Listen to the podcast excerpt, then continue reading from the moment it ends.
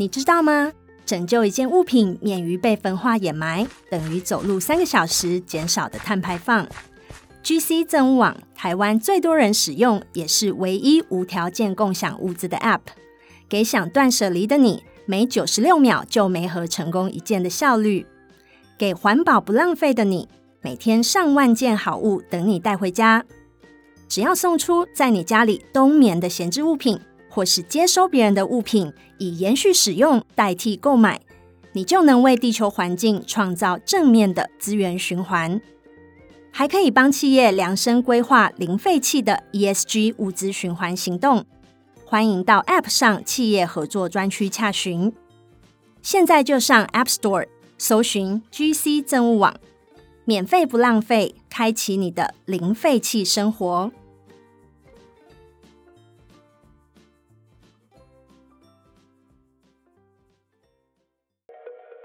本节目由生鲜食材科技出品。Hello，欢迎起今天遇到艾玲姐。我们今天要遇到的是艾玲姐在一九四四年一月上海《天地》杂志第四期刊登的散文《道路以目》，以是可以的以，目就是眼睛那个目。一个作家未必要行万里路寻找题材，拥有一颗敏锐观察的心，也许才是更重要的事情。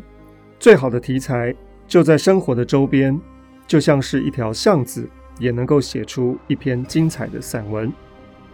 我们常常看到欧洲有很多路边的咖啡座，客人都是面向道路坐的。我觉得这是观察路人的宝座，悠闲轻松，足以让人看好久的时间。道路以目就是张爱玲典型的示范。她并不是坐在欧洲的咖啡座里面。他是站在中国的街道旁边。什么是道路以目呢？在路上跟人家相遇，不说话，只以眼睛表达意思，因为有所顾忌，类似于用眼睛来打 pass、打暗号。这是来自于一本史书《国语》里面的用词。张爱玲提到，有个外国姑娘到中国来了两年，故宫、长城都没有去过，东方的蒙特卡罗。东方的威尼斯也都没去过。什么是东方的蒙特卡罗啊？蒙特卡罗是摩纳哥这个地方以开赌场闻名于世。摩纳哥可不是摩洛哥哦，它不是在非洲哦。摩纳哥是在欧洲，法国跟意大利之间的一个小国家。而威尼斯大家应该比较知道，它是意大利的水都。那东方的蒙特卡罗指的就是澳门哦。东方的威尼斯指的有好几个地方，一个可能是苏州，一个可能是云南的丽江，也有人说泰国的曼谷也是东方的威尼斯。那总之，这个外国姑娘她来到中国，什么地方都没去过，对于中国新文艺、新电影似乎也缺乏兴趣，但是她尤其特别赏识中国的小孩，说真美啊，尤其是在冬天，棉袄、棉裤。棉袍、罩袍，中国的小孩一个个穿得矮而肥，蹒跚地走来走去，实在是可爱。什么是蹒跚？就是步伐不稳、歪歪斜斜的样子。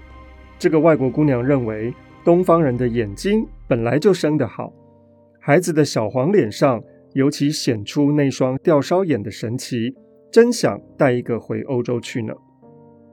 张爱玲说。思想严肃的同胞们觉得他将我国未来的主人翁当作玩具看待，言语中显然有入华性质，很有向大使馆提出抗议的必要。爱说俏皮话的也可以打个哈哈，说他如果要带个中国血的小孩回去，其实是不难的。我们听了他这些话，虽然有不同的反应，总不免回过头来向中国的孩子看一眼。真的有这么可爱吗？我们平常可没有发现呢，从来也没有觉得他们有什么了不得之处。在家里面讨人嫌，自己看惯了，并不觉得他们特别可爱。家里的人觉得可爱可器重，也往往要等外人来告诉我们，方才知道。诚然，一味的恭维是要不得的，我们亟待弥补的缺点太多了。很该专心一致地吸收忠言逆耳，借以自我警惕。可是，成天汗流浃背的、惶愧的骂自己该死的人，活着又有什么意思呢？捡那些可喜之处来看看也好。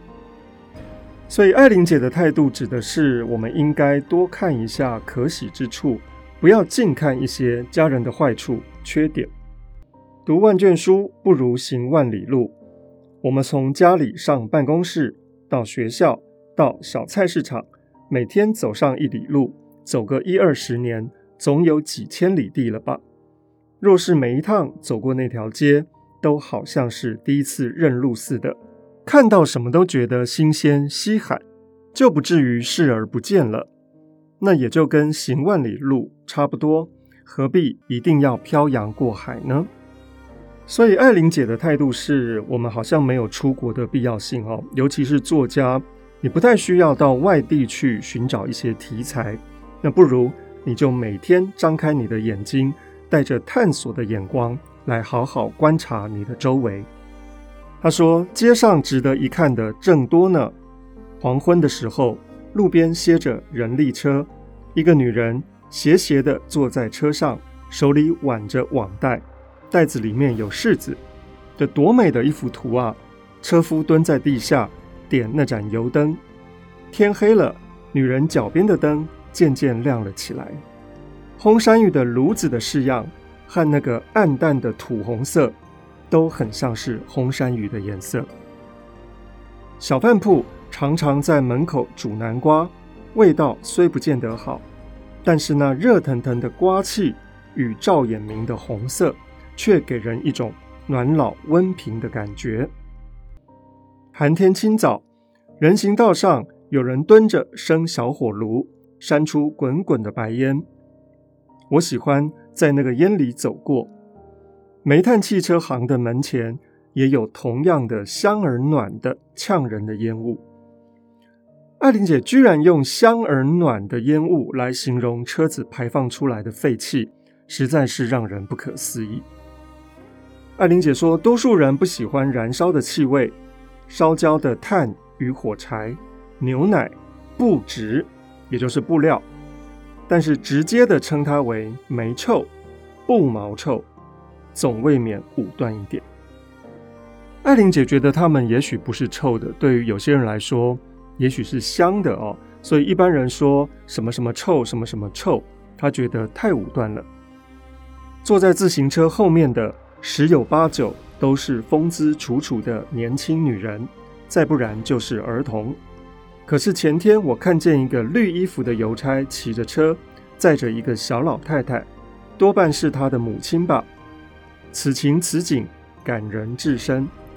然而，李逵驮着老母上路的时代，毕竟是过去了。这里，爱玲姐用了一个典故，叫做“李逵驮着老母上路”。李逵，逵是哪一个逵呢？是中国大陆那个“陆”字，把左边的耳朵拿掉，变成了错部这个“夔”，也就是台湾的文学作家杨逵的“逵”啊。李逵是《水浒传》里面的人物。梁山一百八十条好汉之一，绰号叫做黑旋风、铁牛。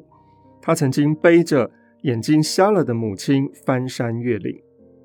张爱玲说：“背着妈妈的那个时代过去了，做母亲的不惯受抬举，多少有点窘。而这个年轻的女人，两脚悬空，兢兢业业地坐着，满脸的心虚，像红木高椅。”坐着告邦穷亲戚，迎着风，张着嘴微笑，笑得舌头也发了凉。什么叫告邦呢？告诉的告，帮助的帮。告邦指的是请求别人帮忙的这样的姿态。有人在自行车轮上装着一盏红灯，骑车的时候，只见红圈滚动。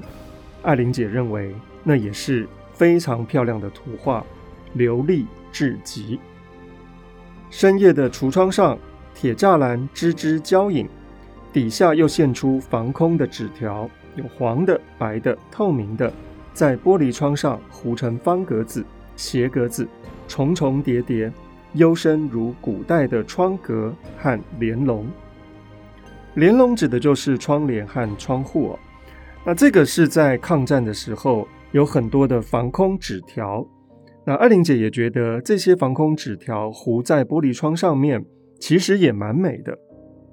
店铺久已关了门，熄了灯，木质的模特儿身上皮大衣给剥去了。这个模特儿光着脊梁，旋身朝里面。其实大可以不必如此谨守礼教，因为即使面朝外，也不至于勾起夜行人的起思。因为这些模特儿都是裸体的哦，这些模特儿制造的实在是因陋就简，连皮大衣外面露出的脸和手脚都一无是处。在香港一家小西装店里面，看见过劳莱哈台的泥塑半身像，非但不像，而且恶俗不堪，尤其是那个青白色的肥脸。而上海的西装店的模特儿也不见得好到哪里去。贵重的呢帽下面，永远是那个笑嘻嘻的似人非人的脸，那是对于人类的一种侮辱，比沐猴而冠更为严重的嘲讽。沐猴而冠是一个成语哦，沐是沐浴乳的沐，猴就是猴子的猴，冠就是戴帽子那个冠。木猴指的是猕猴，这个成语指的是人只有衣冠，却不脱。动物的粗鄙的本性。艾玲姐说：“如果我会雕塑的话，我很愿意向这一方面发展。橱窗布置是极有兴趣的工作，因为这里有静止的戏剧。欧洲中古时代，每逢佳节，一定会由教会发起演戏来敬神。最初的宗教性的戏剧，甚至是非常简单的，没有对白。”扮着圣经中的人物的演员，穿上金彩辉煌的袍褂，摆出优美的姿势来，一动也不动地站着。每隔几分钟换一个姿势，组成另一种舞台的图案，名叫做 tableau，t a b l e a u，tableau 指的是戏剧性的场面。中国的迎神赛会，台阁上扮戏的，想必。也是有唱有做吧。然而，纯粹的叫做 tableau 性质的，或许也有。橱窗的作用不外是刺激人们的购买欲。现代都市居民的通病，据说是购买欲的过度膨胀，想买一些各种不必要的东西，想得到一些非分的钱，不惜为非作歹。然而，橱窗是一个不合理的社会制度的不合理的附属品。撇开一切的理论不讲，这一类的街头艺术，在贵族化一些，到底参观者是用不着花钱的。不花钱而可以赏心悦目，无论如何是一种德政。四五年前，在隆冬的晚上，和表姐看霞飞路上面的橱窗，霓虹灯下面。木头美人倾斜的脸，倾斜的帽子，帽子上斜吊着的羽毛，真的是漂亮。既不穿洋装，就不会买帽子，也不想买。然而，还是可以用新鲜的眼光看着，缩着脖子，两手插在口袋里面，用鼻尖跟下汗指指点点的，暖的呼吸在冷玻璃上喷出淡白的花来。近来大约是市面萧条了些，霞飞路的店面似乎大为减色了。即使有往日的风光，也不见得有那种兴致吧。我倒是喜欢一家理发店的橱窗里面张着绿色的帷幕，在帷幕脚下永远有一只小狸花猫走动着，倒头大睡的也有。隔壁西洋茶食店每天晚上发出机器嘎嘎嘎的声音。灯火辉煌，制造糕饼、糖果、鸡蛋和香草精的气味氤氲到天明不散。在这个闭门家里坐、账单添上来的大都市里，平白的让我们享受了这个馨香而不来收账，似乎是有一点不合情理。我们的芳龄的蛋糕香胜于味，吃过便知，天下事大抵如此吧。做成的蛋糕远不及制造过程中的蛋糕，蛋糕的精华全在烘焙时期的焦香。这个道理呢，喜欢被教训的人又可以在这里找到教训了。上街买菜，恰巧遇到封锁。封锁指的是关闭交通要道，以防止敌人向我方攻击。被击困在离家里几丈远的地方，咫尺天涯，可望而不可及。在太阳照射得到的地方，一个女佣企图冲过防线，一面挣扎着，一面叫道：“不早了呀，放我回去烧饭吧！”众人都哈哈大笑。坐在街边的卖米的广东妇人向他的儿子说：“看医生是可以的，烧饭呢是不可以的。”他的声音平板而郑重，似乎对一切非常满意。是初级外国语教科书的口吻，然而不知道为什么听在耳朵里面使人不安，仿佛话里有话，但其实并没有。这个场景，如果各位听众看过李安导演的《色戒》的话呢，也出现在电影快要结束的时候，整个街区封锁了，而一个富人刚好在被封锁的街区里面，就差那么几步而已。他就告诉戒护人员说：“可不可以放我过去啊？我要回家煮饭。”那当然是不可以的。而这个时候，我站在绳子面前，竹篱笆底下，距我一丈远近，有一个穿黑色衣服的男子，戴着一顶黑色的呢帽，矮矮的个子，使我想起了歇普潮小说插图里面的包打听。歇是小歇一下的歇。浦是黄浦江的浦，潮是潮水的潮。歇普潮是周寿菊他的章回小说，以上海为背景，在一九二一年出版的一个九十万字的长篇小说。歇普指的就是黄浦江。这个包打听呢，应该算是一个从事于政治活动的人物，而且全身穿着黑色的，十分的神秘。而麻绳那边来了三个穿短衣服的人，挺着胸，皮鞋啪啪啪的响。封锁中能够自由通过的人，谁都不好意思不挺着胸，走得啪啪啪的响。两个已经越过线去了，剩下的一个忽然走近前来，挽住黑衣人的胳膊，非常亲昵而且自然的把他搀到那边去，一句话也没有说。三个人当中，另外两个凑了上来，兜住黑衣人的另外一只胳膊，撒开大步，一霎时走得无影无踪。这还是我第一次亲眼看到官兵抓强盗呢。补防方面也觉得这一幕太欠紧张了，为了要绷绷场面，事后特地派了十几名的武装人员到场压制，老远的就拔出了手枪，目光四射。准备要肃清余党，我也准备枪声一起就向前扑翻，俯伏在地，以免中了流弹。然而他们只是望了一望，望不见什么妖氛黑气，用山东话表示失望之后，也就离开了。空气顿时松弛了下来，大家议论纷纷。送货的人扶着脚踏车。掉过头来向卖米的妇人说：“哪里跑得掉啊？一出了事，便画影图形，四处捉拿，哪儿跑得掉？”画影图形是一个成语哦，指的是旧日追捕要犯的时候，描绘要犯的外貌，各处张贴，以便抓他们。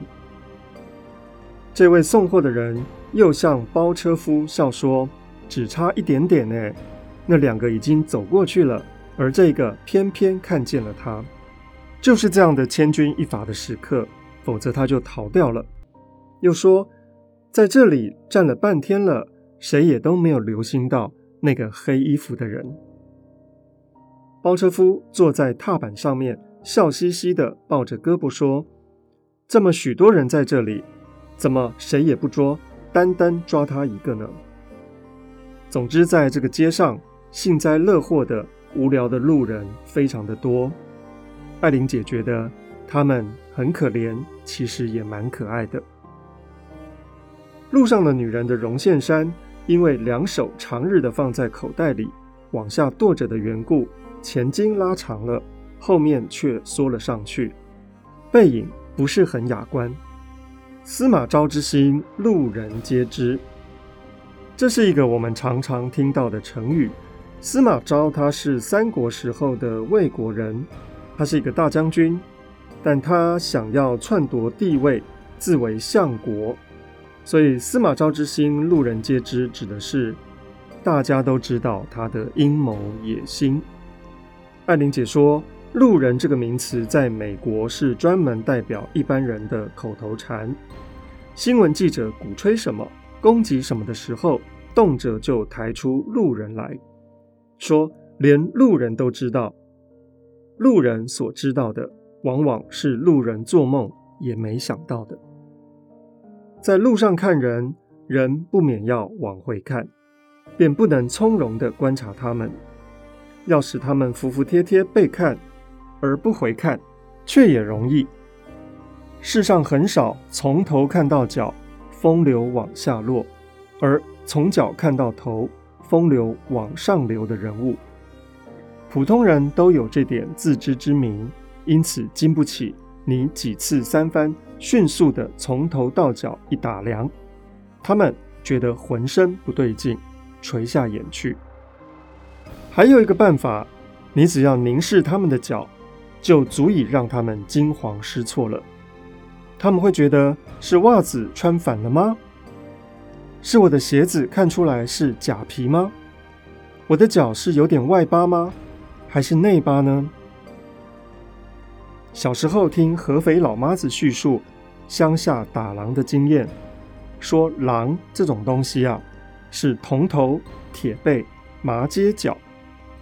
麻街脚这个街是一个稻米的禾部旁边一个。四海皆兄弟那个街，你也可以写成一个禾部旁边一个吉利的吉，它也念街。那指的就是整株稻子打脱了禾粒之后剩下来的禾筋。那麻秸指的就是麻这个植物的茎杆，比喻人很清瘦。那么说狼是铜头铁背麻秸脚，指的就是呢狼这种动物啊。铜头，它的头非常的硬，它的背也非常的硬，像铁一般。但是它的四肢却像麻秸一样，是不堪攻击的。因此，头部跟脊背全部都赋予抵抗力，只有四条腿不中用。人类的心理上的弱点，似乎也集中在下肢。附近有个军营，朝朝暮暮努力地学吹喇叭。到今天很少进步。照理说，那是一种痛苦的磨人的声音，可是我倒不嫌它讨厌。伟大的音乐是遗世独立的，一切完美的事物皆属于超人的境界。唯有在完美的记忆里，那些终日纷恼的、疲乏的人的成分，能够获得片刻的休息。在不纯熟的手艺里，有挣扎，有焦愁。有慌乱，有冒险，所以人的成分特别的浓厚。我喜欢它，便是因为此中有人呼之欲出。这段实在写得太好了，我们可以跟另外一篇散文《夜莺的喇叭》一起读。从这里我们可以看到，艾玲姐她的人生美学大概就概括在这个段落里面。她不太喜欢完美的声音。她觉得那种苦恼的、磨人的，在练习的声音里面呢，才有人性当中所谓的挣扎、慌乱。其实这个才是更美的东西。初学拉胡琴的音调也是如此。听好手拉胡琴，我也喜欢听他们调弦子的时候，试探的、断续的咿咿呀呀。初学拉凡哑铃，凡哑铃是小提琴，却是例外。那个尖利的锯齿形的声浪实在是太像杀鸡了。有一天晚上，在落荒的马路上走，听见炒白果的歌，内容是：香又香来糯又糯，是个十几岁的孩子，唱来有点生疏，未能朗朗上口。但我忘不了那个黑沉沉的长街，那孩子守着那个锅子，蹲踞在地上，满怀的火光。这篇散文就在黑沉沉的长街以及小朋友前面满怀的火光中结束了。爱玲姐她不羡慕完美的记忆，而更喜欢生活中带着一些苦恼性质的东西，例如平常不觉得怎么样可爱的小朋友的脸，每天走来走去的相同的路，路边的小贩炉子里面发出来的火光，以及坐在自行车后面的女人，每一张图画都像是生活的诗句。还有漂亮的橱窗、蛋糕店的香气、赶着回家烧饭的妇女、往下塌陷的绒线山、军营的喇叭声，里面都充满了人的味道，人真实生活的况味。张爱玲觉得平凡人的生活才是最迷人的，最值得人留恋的。倒不是什么英雄、领袖、历史、道德那些东西。身为一个作家，其实必须要知道什么是真，什么是美。一旦用欣赏的角度去观看那些平凡的、失败的、探险的、不如意的，才会知道，那其实才是人生最丰富、美丽的所在。道路以牧是艾琳姐对平凡生活。最美的沉吟，是她与读者之间一记眼神的交汇。不用多说，仅只是生活中这些不相干的事情，就能让大家低回品味一辈子。希望我们还有机会再探索艾琳杰的人生美学。拜拜。